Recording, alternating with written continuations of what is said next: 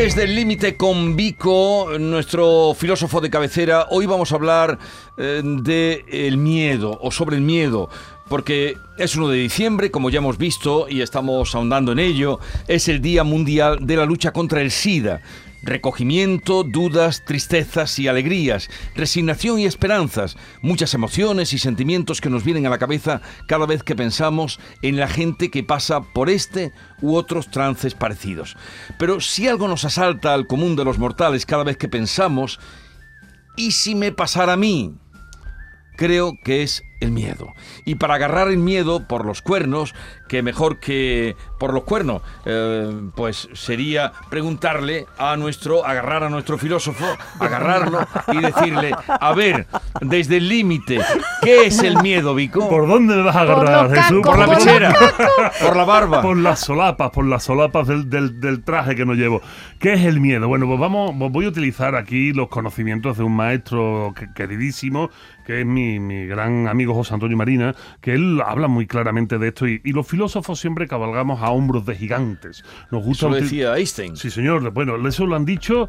Pero ¿de dónde nace? Esa, esa frase eh, algunos... Llegué lejos porque cabalgué a hombros, de, gigantes. Francis Bacon también lo decía en algún momento y a algún clásico incluso también se lo han llegado a, a poner. Es una de estas frases de la filosofía que resume muy bien nuestro quehacer, que es no somos originales. Es muy difícil ser original, pero ¿para qué quieres ser original si ya hay alguien que lo ha dicho mejor que tú? Claro, claro. Entonces, inventado, resumiendo.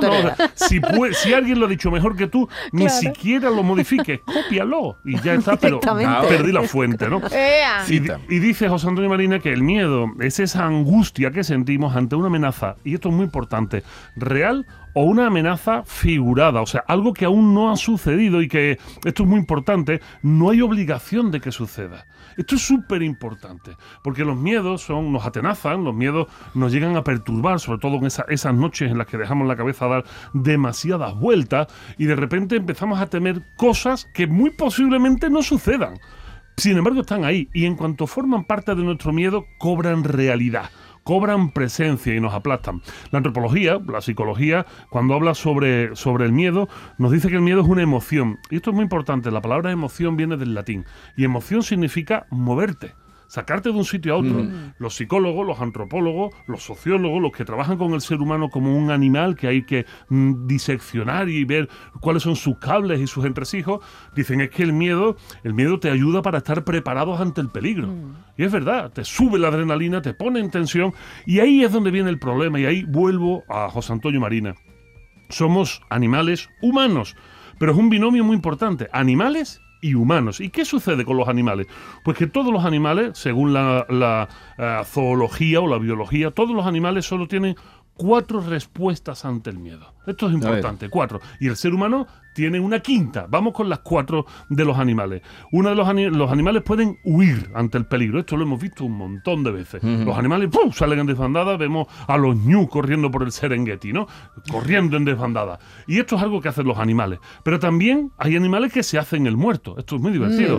Las zarigüeyas se hacen el muerto. No solo se hacen el muerto, Jesús, las zarigüeyas, sino que se hacen el muerto, se tiran al suelo y por el culo secretan un olor a podrido. Mm. Para que el ya terminar de convencer. Claro, la amenaza que se los vaya a comer huele y hace, uh, este está podrido ya, este no me lo como, este está chungo, y tira para adelante. Pero se hacen el muerto. Después hay otros animales que se someten al miedo. Los, los, lobos, por ejemplo, se someten. Si todo, el que tenga un perro lo habrá comprobado. Si tienes un perro en casa y dentro de la jerarquía animal tu perro entiende que no está por encima tuya, mm. por eso no hay que personificar a los animales ni darles carácter humano y decir, es mi perrijo. No, no, cuidado. Si decimos mi perrijo, al final el perro se me encima tuya.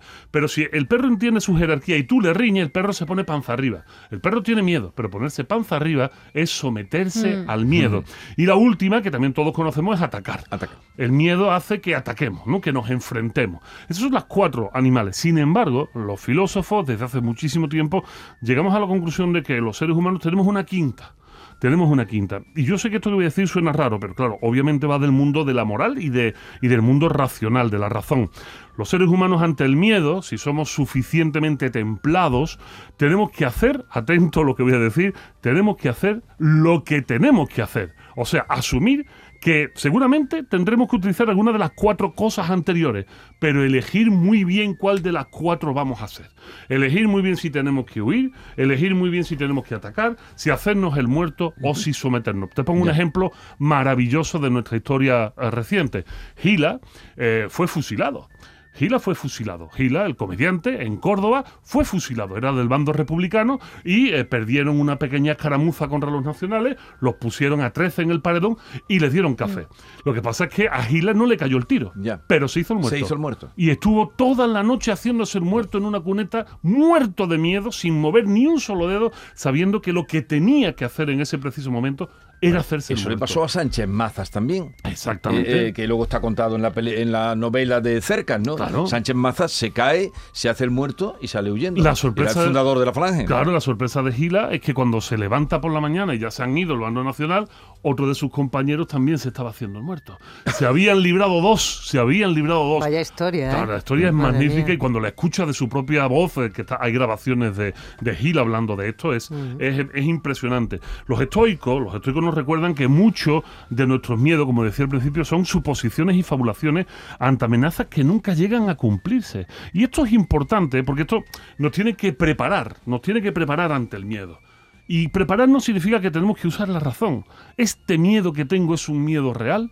O es un miedo infundado? O sea, ¿realmente puede venir Hacienda contra mí? A ver, ¿he defraudado o no he defraudado? Pero vamos, prepárate porque verás, irá seguro. Esto es muy sencillo. Si no has defraudado, ¿por qué me claro. que tienes miedo? Pero ante la duda va. es como cuando vamos por la carretera, vemos a la Guardia Civil y frenamos. ¿Pero por qué frena?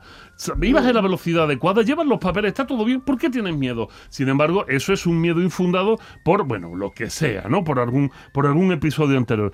Tenemos que aprender entonces a controlar el miedo y saber que siempre puede aparecer. Y no por ello, y esto es importante también, y no porque aparezca el miedo debemos sufrir. Hay una forma de trabajar con el miedo que es, por ejemplo, viendo películas de terror o leyendo novelas de terror. Y podemos llegar a disfrutar de esa sensación de la adrenalina, del subidón, y eso de alguna manera puede templarnos los nervios ante eso. Y hay algo que esto me lleva ya al final, al cierre. Los niños tienen mucho miedo los niños tienen, ¿por qué tienen miedo los niños? ¿Por qué tienen miedo los niños a la oscuridad? Esto, esto es importante, se lo digo a los padres. Los niños no tienen miedo a la oscuridad porque piensen que haya monstruos en la oscuridad. No, los monstruos se los metemos los padres. Los monstruos se los metemos nosotros. Ellos no son capaces de generar esos monstruos.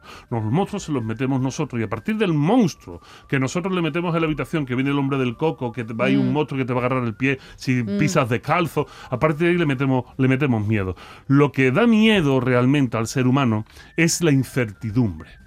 Eso siempre nos ha dado miedo a lo largo de la historia. ¿Qué es la incertidumbre? Es no tener certeza de lo que va a pasar y de lo que va a pasarnos. Ahí está el miedo. Así que contra el miedo, decía el psicólogo que, que hemos entrevistado antes, contra el miedo solo hay una cosa que podemos hacer aparte de controlar nuestros nervios, que es aprender que es esforzarnos constantemente en aprender, en conocer, en conocer de todo y en todo mm. momento. Y esto, esto, el conocimiento nos puede dar herramientas. ¿Por qué? Y ahí te veo que me vas a preguntar, mm. pero Vico, ¿y si conoces tanto que llegas a un momento que te das cuenta que la amenaza es real? Pues entonces asume lo que tienes que hacer. Huye, ataca, hazte el muerto o sométete. Qué bueno.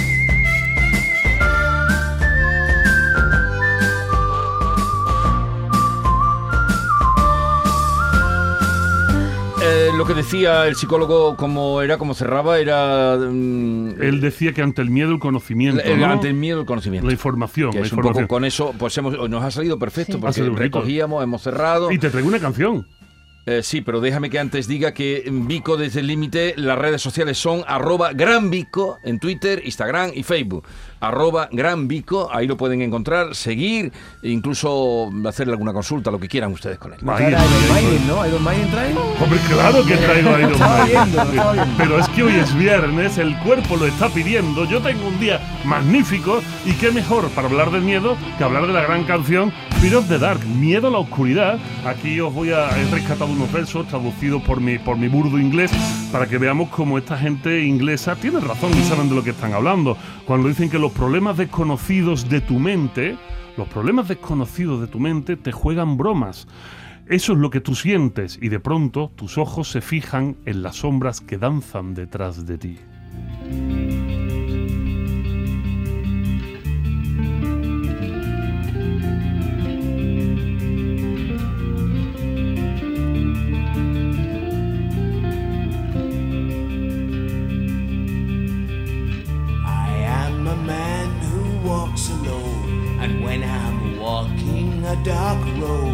Night or strolling through the park. When the light begins to change, I sometimes feel a little strange, a little anxious when it's dark. Fear of the dark, fear of the dark. I have a constant fear that something's always near. Fear of the dark, fear of the dark. I have a phobia that someone's always there. Ya decía yo, digo, ¿cuándo van a romper? Eh, gran Vico, querido Vico, hasta la semana que viene, o vendrás o estás de viaje. No, estaré, estaré la semana que viene, así que veremos de qué hablamos, lo que, lo que el viento nos indique. Siempre es interesante escucharte. Un abrazo, hasta luego. Y en un momento vamos con Carmen Bossa, que hoy la vamos a conocer eh, y se vamos a presentar a ustedes.